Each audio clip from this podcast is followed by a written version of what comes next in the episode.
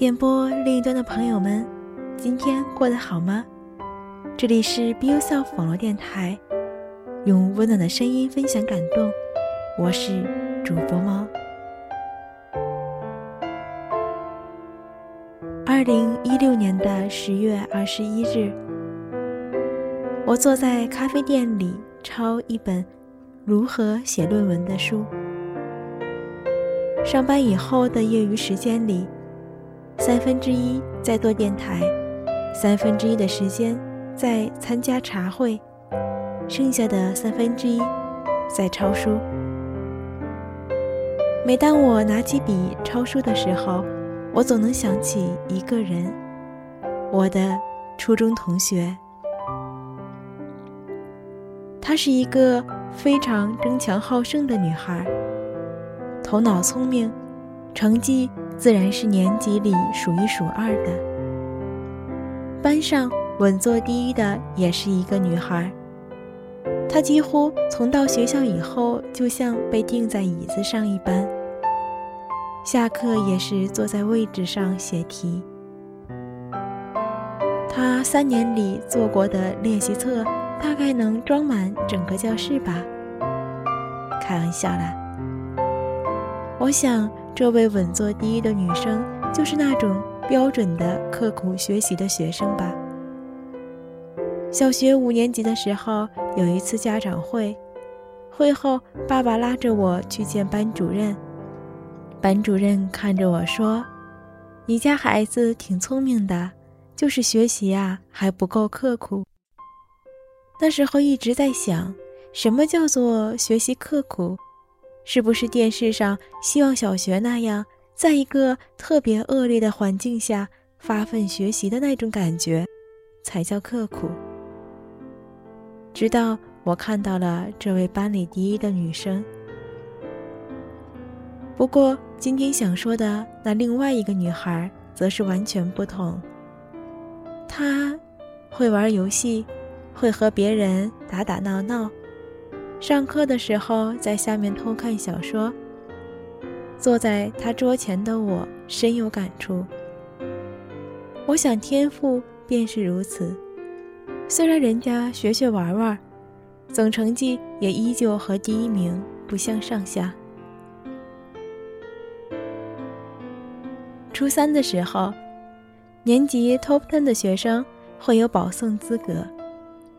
学校里会出现一些穿着市重点校服的学生，他们会到学校里和那些有保送资格的学生谈话，请他们在申请表上填自己的学校。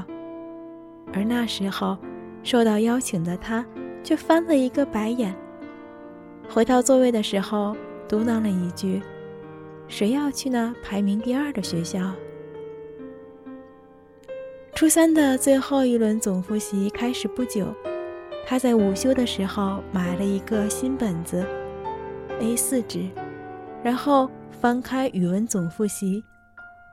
我转过头拿东西的时候，正看到他打开本子的第一页，他在抄总复习的知识点。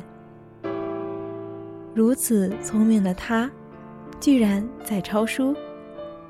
我以为他会做一些如同各省市考题，或者是竞赛题之类的东西。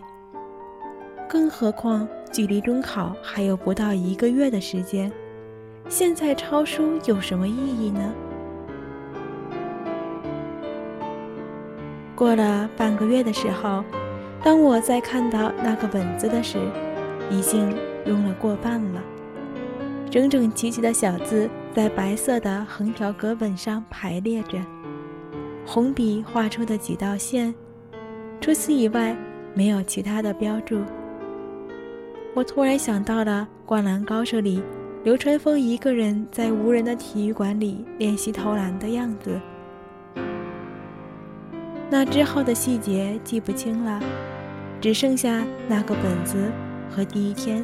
我转头时看到的那个他，短头发，右侧的头发挽到了耳后，低着头抄着那本总复习。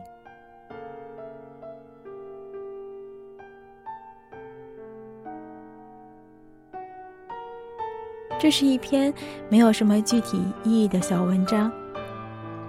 我动笔写下这篇文章，并不是觉得它有什么深刻的道理，只是回想到初三，距离现在如此遥远，很多故事、很多情节都已经记不清了，但唯独那个女生，唯独她当时抄书的样子，却深深的留在了我的脑海中。我现在已经记不起她的名字了，但是。依旧还能记得，他在抄总复习的时候挽起的头发，他看到我的时候犀利的眼神。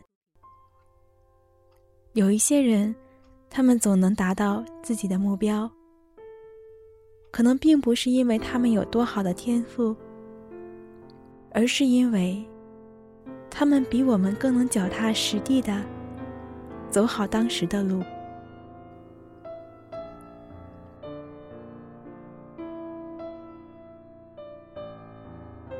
我不知道为什么这样的细节在我的脑海中留下如此深刻的印象，只是每一次当我打开一个崭新的笔记本准备抄书的时候，我总能想起那个女生。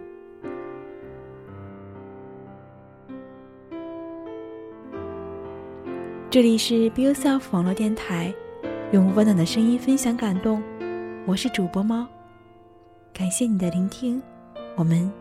下期再见。